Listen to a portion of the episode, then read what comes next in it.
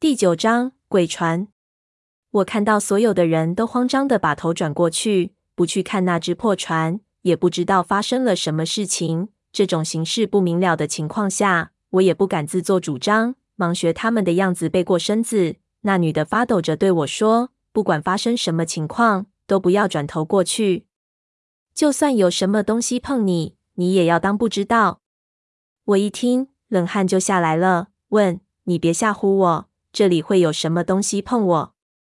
他白了我一眼，轻声说：“你不信都没用，等一下就知道了。现在快把头转过去。”我看他说的这么邪，又看到其他船员那种惶恐的样子，好像不是在吓唬我。轻声问：“你总得告诉我，那到底是什么东西？”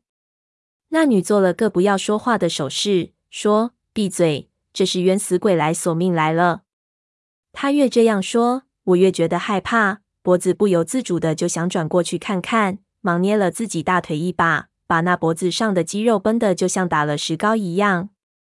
那船在风浪里摇得很厉害，船上的甲板还在滋滋作响，听上去快散架了。我手抓住船舷上的两个铁环，屁股死死顶住，但是上半身还是不停的在晃动，偏偏脖子又不能动，我就像一个不倒翁一样晃来晃去。有几次几乎被甩得要脱手了。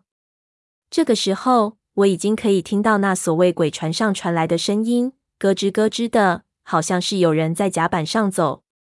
我身上已经全被海水打湿了，加上自己的冷汗，非常不舒服，忍不住轻声问那个女人：“怎么好像有人在甲板上走？你刚才有没有看错？”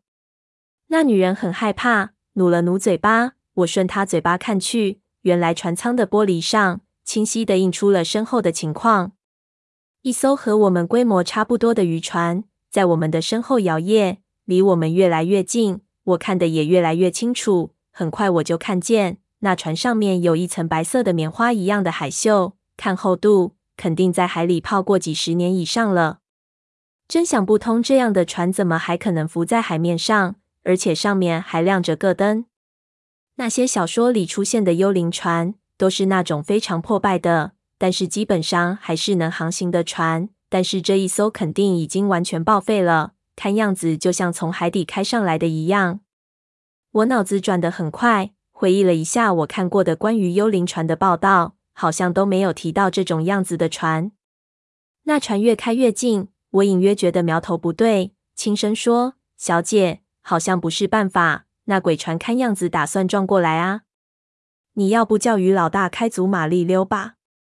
那女的也有点害怕，头发全贴在脸上，也没想到去拨一下。她说：“要逃的时候，于老大自己会逃。我们两艘吨位差不多，他撞过来也不怕。你拉紧了，可别掉下去。”他那说话的语气，我也听不出是在提醒我还是在讽刺我。说：“就怕他等一下跳船跑了。”你可拿他没办法。你少在这里挑拨离间，这渔船就是他们渔民的命，他死也不会离开船的。那女的有点火起来。你要是废话再多，我就把你推下去。我一听这么凶，也不好再说话，集中注意力看着那玻璃上的鬼船。我估计以它的速度，撞击的时候也不会造成多大的震动。后来知道这是 SB 想法，心里渐渐平静下来。那船越来越近。我可以清晰地看到船上什么东西都没有。我本来还以为会看到一些恐怖的景象，不由松了口气。那船靠得很快，几乎就要贴到我们的船了。我眼睛一闭，一咬牙，准备硬顶一下那撞击。这是一个瞬间，突然后面的声音就消失了。我等了有十几秒，估计就算他想撞十次都撞完了，可是还没有什么动静传过来，不由奇怪。这个时候。我又听到那甲板咯吱咯吱的声音从背后传出来，我心里有点发慌，偷偷眯开一只眼睛去看船舱的玻璃。那只鬼船已经并排和我们靠在了一起，我的背后什么都没有。我松了口气，看了看边上，只见我旁边那个女的和我一样看着那船舱的玻璃，已经吓得呆住了。我觉得好像有什么不对劲，仔细一看，只见她的肩膀上搭着两只干枯的手。